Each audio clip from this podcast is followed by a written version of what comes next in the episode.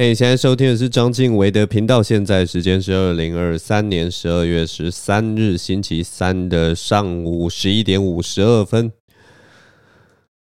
哎呀，这个冬天来的很慢呢，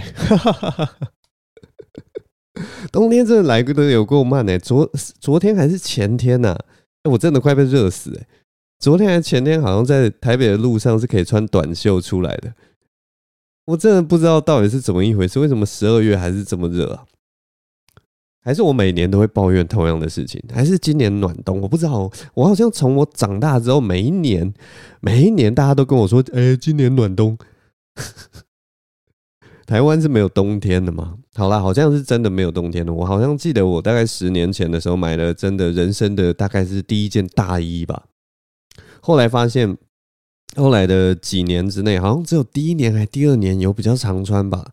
但是后来的几年，其实我穿大衣的机会真的变得非常非常少。哎，我也不知道为什么，就是会觉得我穿这个大衣出去，感觉很丢脸，感觉好像我真的很怕冷一样。但其实台湾的天气根本可能穿不到大衣，你知道吗？反正就很奇怪了。我也不知道，其实有的时候。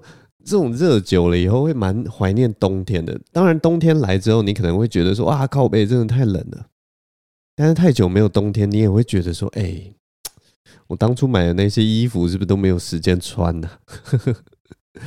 所以我觉得爬山以后都会有一个很有趣的呃心得，就是因为爬山大家知道嘛，每一件其实都薄薄的，然后可能只有一件比较厚，然后它是用那种洋葱式的穿法，所以我。自从爬山以后，我买的衣服都会开始觉得说，哎，好像这样穿真的是比较经济实惠。因为爬山就是一个很在穿衣服上面是要是是很是要讲求效益的东西，所以爬山以后就会觉得好像日常生活的打扮没有那么重要了。我不知道，它就是一种很功能性的打扮方式啊。但是其实现在的登山就是大家也越穿越有型了，所以如果你真的不知道要怎么穿哦，其实前几年有有一个。呃，户外的风潮就包括什么 Uniqlo 啊，或什么或 Muji 都开始出一些户外的衣服。虽然现在这个时尚已经过了，现在这个我们的时尚风潮已经又回到什么呃 Y two K 啊，或者宽大的东西啊，舒适的东西啊。最近棉裤又卷土重来了嘛。我跟你们讲，棉裤这个东西是我呃呃哇。最早最早棉裤这个东西流行起来，应该是我小时候，真的是呃国中生或者是国小，大概五六年级那个时候，忽然有一个嘻哈风风潮之后，大家开始穿棉裤的一个时代吧，大概是从那个时候开始的。然后呢，一直到我呃上了研究所的时候，我去参加热舞社，然后那个时候因为练舞的关系。嘻哈的学长，大家都喜欢穿棉裤或什么的，所以那个时候我自己也有在买一件棉裤，那个就是我那个时代感觉就是那个时代会穿的东西。然后现在变成是哦，又卷土重重来了，就是经过这个大概二十五年的岁月之后，我们这个时尚终于又再次拥抱这个棉裤时尚，真的很有趣啊，真的很有趣。我我也不知道，反正就是时尚这个东西就是呃，不断的翻嘛，不断的翻完。啊，大概就是这样。好了，我上个礼拜有去讲这个 Open m i d 其实有遇到一个也是蛮复古的一件事情，跟大家分享哦。就除了最近开始衣服开始复古，我发现有一些思想也开始越来变得越来越复古了。反正上礼拜我是去那个德楚的，在乐悠悠之口的 Open m i d 然后我是第一个上去讲，因为我已经很久没有第一个上去讲了。但是我那一天反正。因为呃，我其实不适合第一个上去讲，因为台湾的表演通常第一个上去讲的那个能量要很强，或者是说要比较多互动什么的，气氛会比较好带起来。但是反正我上去，我就是讲我的段子。然后呃，那一天的观众其实蛮特别的，就有一边是社会呃，大部分就是一般得处的观众啦，就是一些社会人士或大学生。那另一边其实那一天蛮特别的，有一群高中生来听 Open Mic。但很有趣的一件事情就是，那群高中生，他们来听 Open m i d 的原因，是因为他们其中有一位同学长得很像德主，就这样，就这样，他们其实对呃喜剧啊，对讲笑话完全没有概念，只是想说哦，有一个人长得很像，我们去闹一下好了，我们去闹一下。这种事情就是我们高中的时候会做的事情，没有错，就是就是会想要找一些乐子啊，去闹一下这样子。只是就蛮好玩的，就是你呃来到 open mic 的场合，然后没有想要讲笑话，你只是想要看看这个东西是什么。其实我也觉得蛮有趣的，但很有趣就是那个那一天得主在主持的时候，他有一个环节，他就说。我也不知道他为什么要做这个环节，听起来没有什么多有用的效果，也没有多好玩。但是他就说，他要试着呃，每一个表演者下台的时候，他要想办法称赞每一个表演者之类的。我也不知道这个到底是什么样的规定，反正他玩的开心就好了。但反正呃，总之我讲完之后，我下台之后，得主要称赞我嘛。那当然就是主持人有这个称赞的这个呃。前提之下，他就可以玩一些东西啊，就例如说，他假装称赞，可是其实在贬低呃表演者，或者是反正就是有一些套路啦。那他中间有一个桥段，他就直接问那个那群高中生，就说：“哎，那你要不要来帮我称赞一下刚刚那个表演者？”然后很明显有一呃那个高中生回答的时候，他其实是想要贬低我的，他其实是想要贬低我。结果他贬低我的方式，他就说：“哦，他长得很像同志。”然后我就哎啊。他说他讲长得很像同志，但是那个得主就蛮会接的。他听到这个就说：“哎，现在讲同志可能不算是贬低，哎，你是在称赞他吧？没错吧？你应该是真的是在称赞他吧？”他就说：“如果你的意思是贬低的话，那个应该是呃他的那个年代就是我啦，我大概我是快四十岁了嘛。”他就说他 他在他那个九零年代的时候应该算是一个侮辱，但是现在应该已经不算侮辱了，就这样带过去。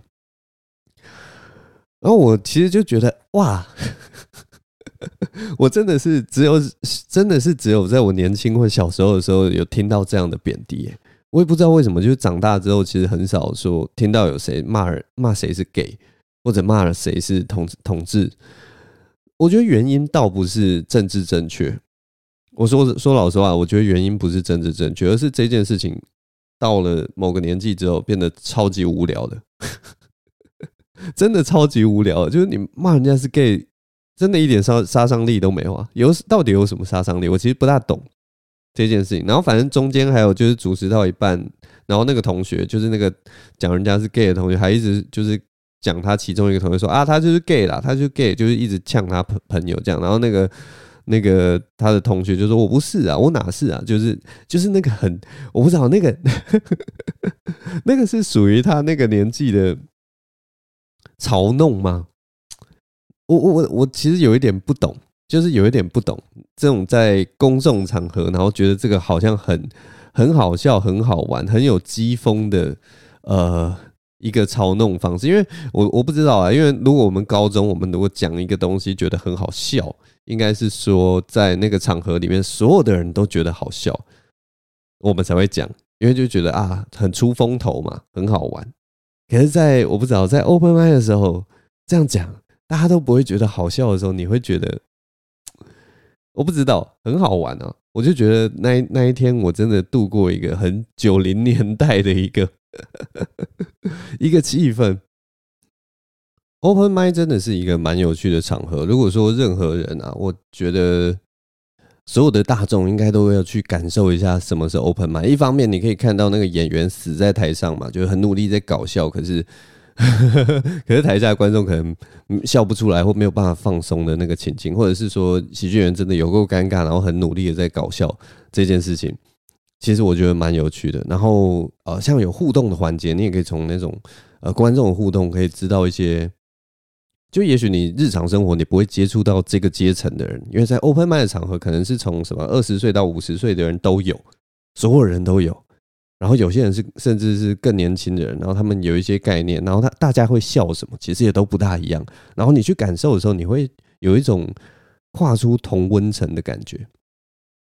但某方面来讲啦，我觉得 Open Mic 那个时候也给我一个呃，曾经给我一个很大的一个震撼教育，就是在我刚开始表演的时候，我那个时候一开始的想法就是，台湾的观众有时候真的很烦，你知道吗？真的很烦。我讲的不是不是，甚至不是就是一般会来 Open m i 的观众，或者喜剧的观众，或者是任何你笑得出来的观众都没差。但是就是大家不习惯看表演这件事情，让我觉得台湾的观众很烦。那我会有这样的感觉，是因为我那个时候刚开始表演，然后嗯，也表演一段时间。我那个时候是有一些那个我们叫什么比较扎实的段子啦，也许不见得好笑。我先 打个预防针，也许不见得好笑，但是它是一个很扎实的段子，就是我可以稳稳的表演完，然后我觉得他会给大家一个说，哦，他是一个有准备好的表演，他是一个稳定的表演者，大概是这样的感觉而已。但总之，我那一次就是有一次的 open m i 表演，我想说，好啦，我已经有一个比较扎实的一个段落，那我就邀我的朋友来看看嘛。然后，也许表演完之后，他们可以给我一些意见，也不错。所以，我就带了几个朋友来到 open m i。然后，结果那一天，因为因为是 open m i 嘛，大家知道有时候 open m i 人没有很多。那我带朋友来的那一天呢，我的朋友就占了那个观众的一半左右。所以呢，其实如果真的好笑的话，我朋友如果捧场的话，他是可以带动那个整场的气氛的。结果我开始讲笑话的时候，我讲了整整五分钟，结果整场底下没什么笑声，就只有零星的笑声，当然就是那种呵呵 哈哈那种微微笑、微微笑，大家都在台下对我微微笑，可是都没有笑出声来。然后我就想说，哇，天哪，这已经是我这阵子最扎实的段子，是不是我的段子真的？之前测试都失失败啊，是不是真的写不好啊？那个时候我还不大会去感受那个现场的气氛呢，所以我就心里就充满各种怀疑。但我就想说啊，真的是我还难得邀我朋友来诶，然后是不是丢脸了？我是不是让他们觉得真的一点都不好笑？所以后来等到那个我表演完之后啊，然后那天 open m i 结束。我就去跟朋友打招呼嘛，我们都没有聊我刚表现的怎么样，我也没有问他们说，哎，你觉得我笑话好不好笑？因为我不敢问呐，我就想说，好啦，可能是我真的不好笑，所以我台下反应才这么冷淡，那就算了，没关系，反正大家就是来看我表演嘛，来看我出个糗，也也就这样，我们就开开心心的就好了。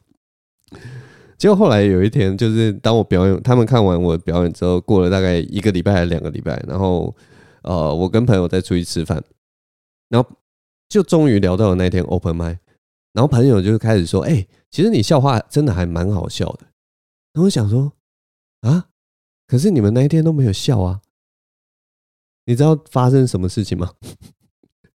我的朋友啊，他们就把我那一天讲的笑话有一些概念记起来，然后结果呢，在他们跟他们朋友聊天的时候，他们拿去用，你知道吗？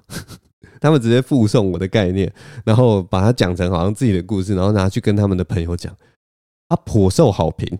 他们朋友听了，在日常聊天的那种情境都哈哈大笑，大家都觉得啊，这个人讲的这个概念好有趣哦。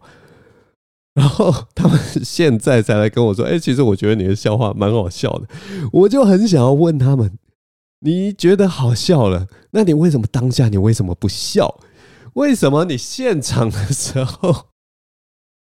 不笑啊，然后朋友就说没有啊，就是现场那个气氛，就是呃觉得笑出来好像很丢脸啊，就都没有人笑啊，我我要怎么笑？然后我就说大家就在等你们笑，他们就会跟着笑，所有人是不是都在等别人大笑，自己才要笑啊？就好像 我不知道，就没有人敢说一开始自己先笑这样子。然后我那一天就觉得啊，然后最后你知道朋友还跟我讲什么？他跟我说。那我们就现在就跟你讲说很好笑，这样不够吗？啊，就已经跟你讲很好笑，就承认你好笑了嘛。我真的被他们气死。我想说，那天 open mic 结束之后，想说啊，我真的是一定是笑话没写好或什么，然后还要回去检讨，你知道吗？后来后来才发现啊，就是台湾观众 不习惯看演出啊。不习惯笑，你知道吗？他需要需要很强的，我不知道，要感染力要比更强一点啊。就是光靠笑话或什么，就是他需要一些，应该也可以说是不能说光靠笑话笑不出来，而是说他还是需要一些喜剧技巧，或者是说一些说服人的能力，或一些沟通技巧，来让大家一起进到你的那个气氛，或者进到你的世界里面，才可以引人发笑了。大概是这种感觉。总之呢，它就是一个还蛮复杂的一个人性机制，它算是一种心理机制嘛。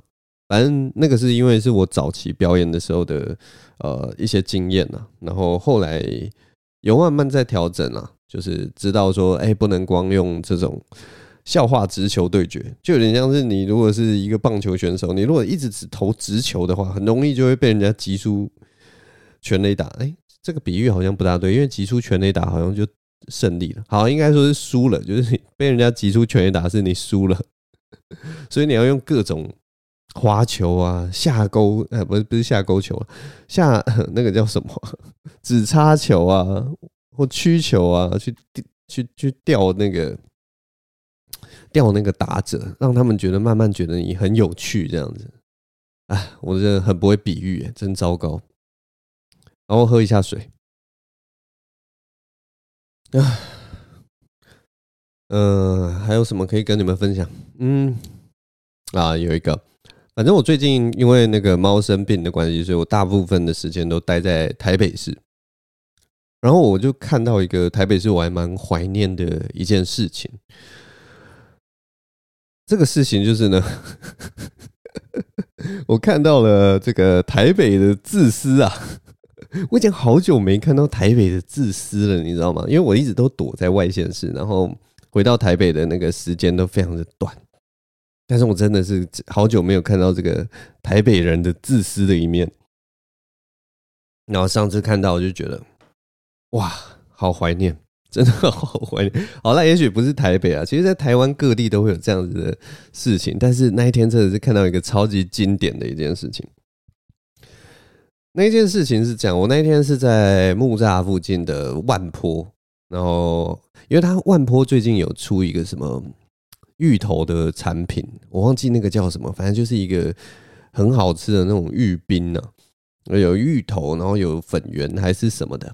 因为我其实已经忘记我到底买了什么，但是就只记得好像蛮好吃的，所以推荐给大家。他最近有一个芋头的产品，好像有三款吧。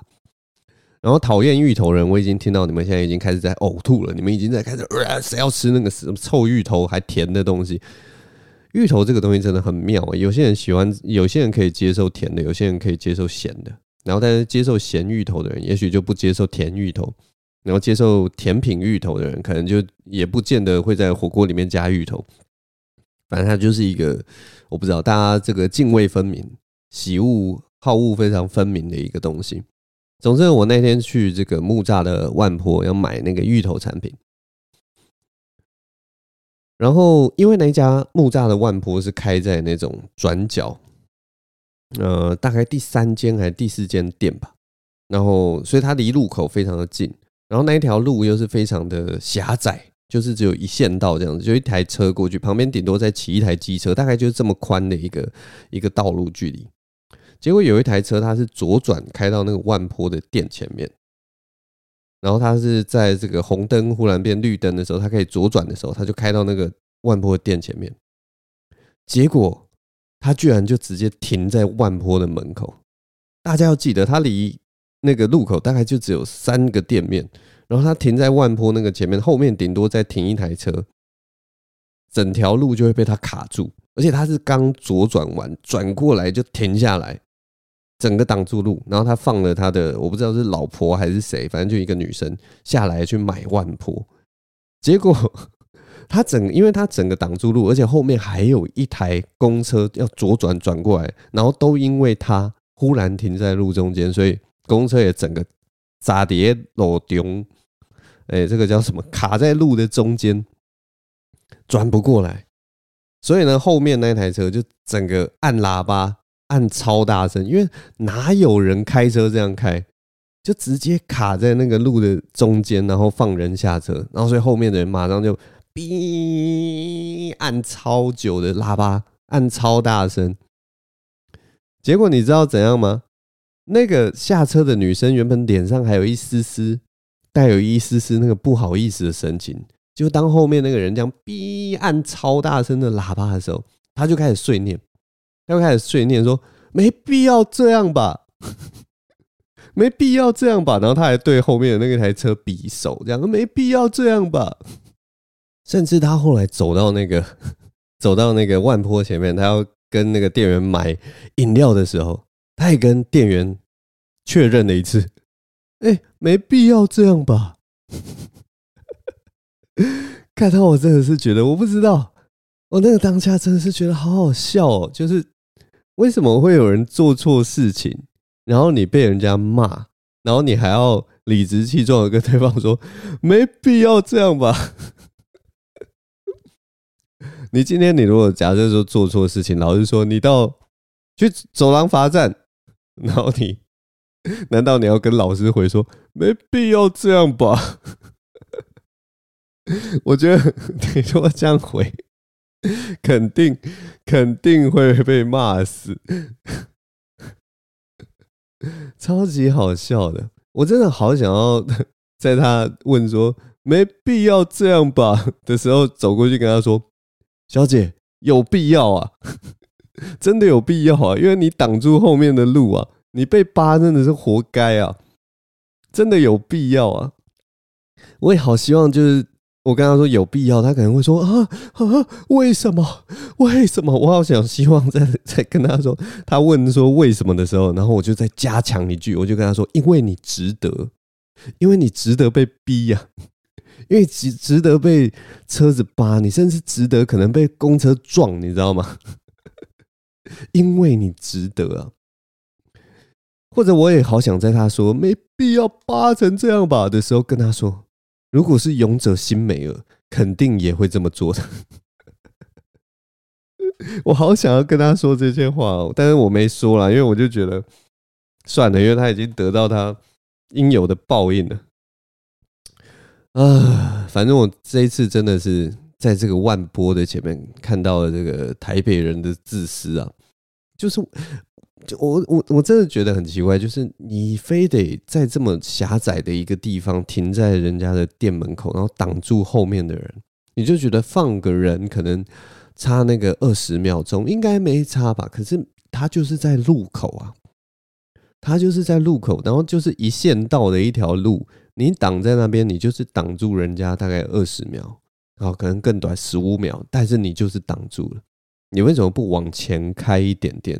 其实你往前开一点点，它就有一个小路口了，小街口，你就让车子可以弯，稍微卡进街口一点，让后面的车可以通过，这件事情就结束了。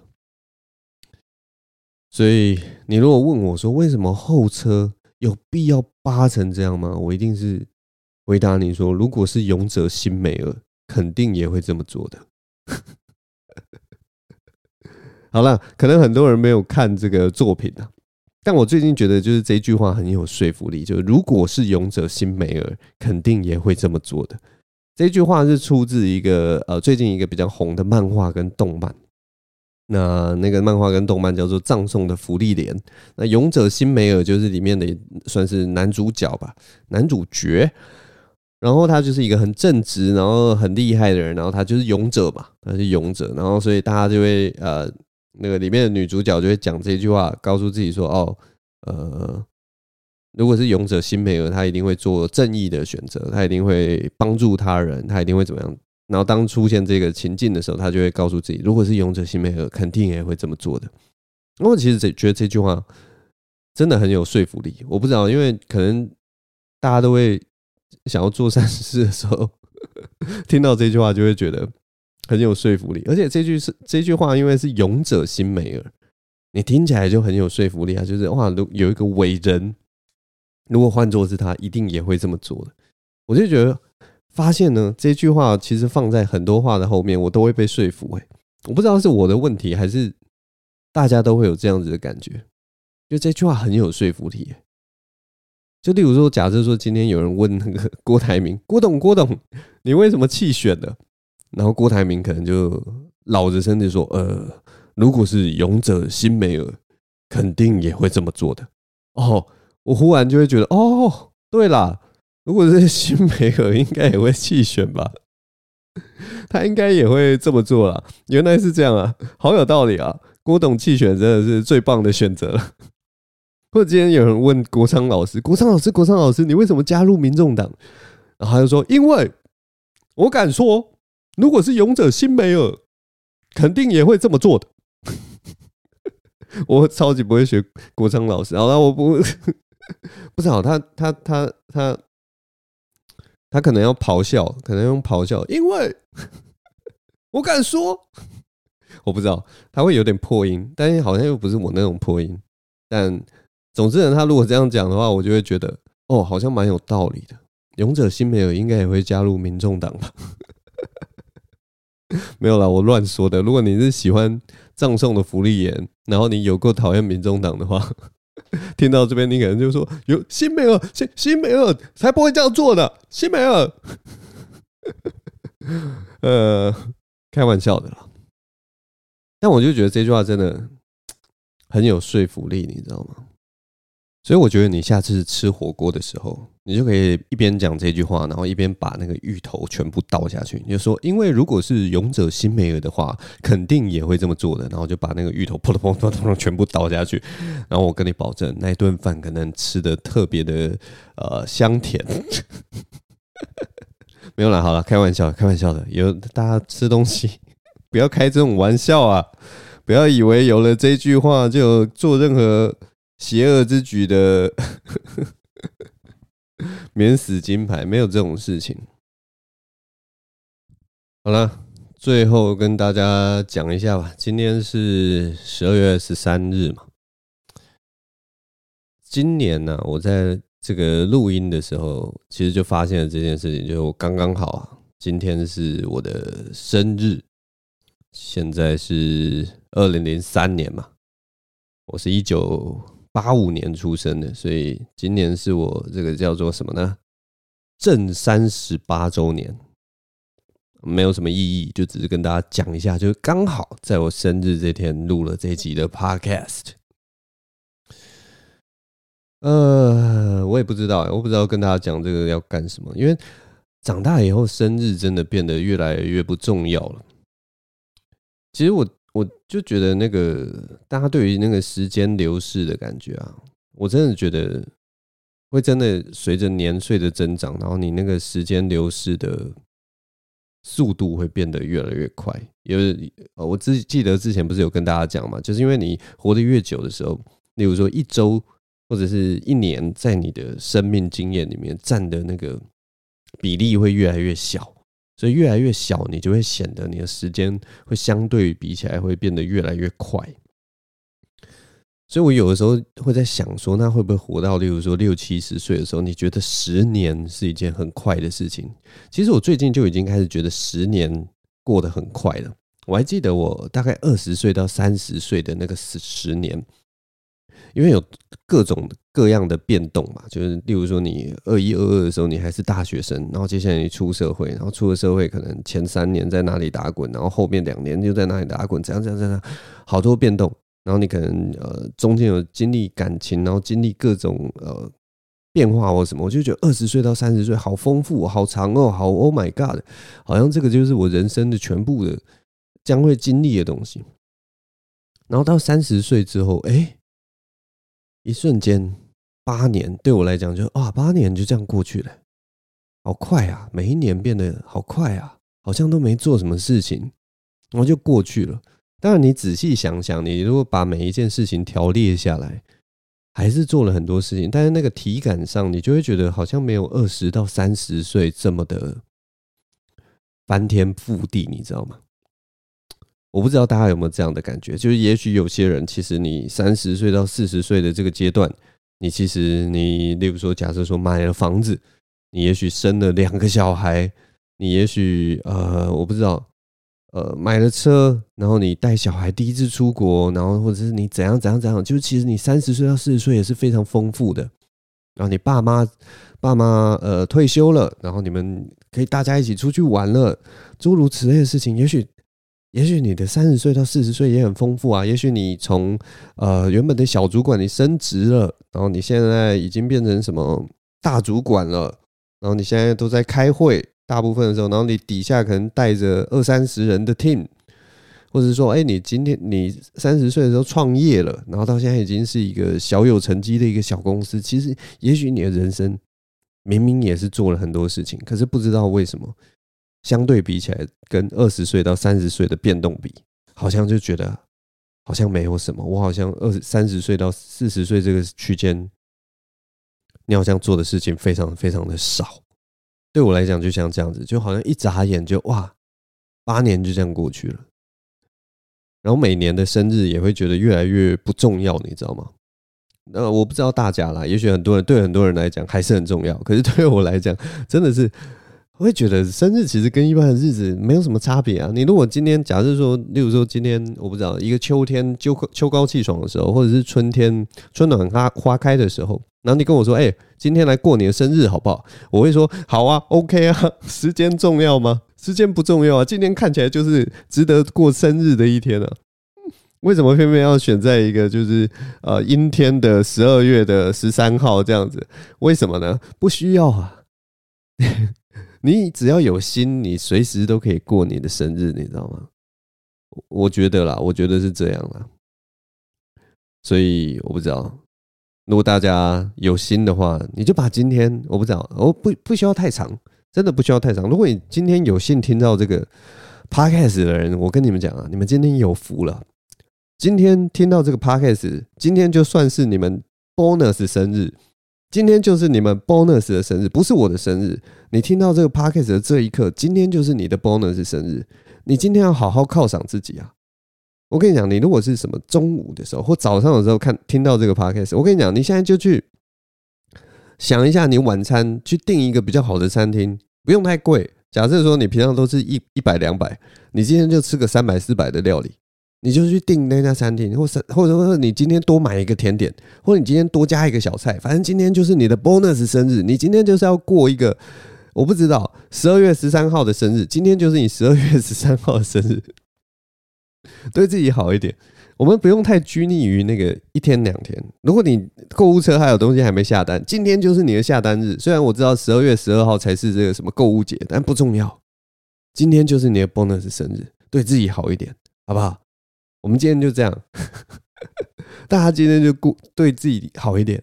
如果你是晚上听到这个，我跟你讲，你现在就去打开冰箱，把你那个冰箱里面的那个布丁拿出来，把它吃掉，把它吃掉。今天就是你的 bonus 生日，今天就是一个 special day，不要在那边压抑自己，好不好？这就是我今天的生日愿望。我希望大家都得到一个 bonus birthday。你问我为什么？因为如果是勇者辛梅尔，肯定也会这么做的，好不好？好了，反正我们今天节目就录到这边，谢谢大家收听，我是张经纬，我们下周同一时间再见了，拜拜。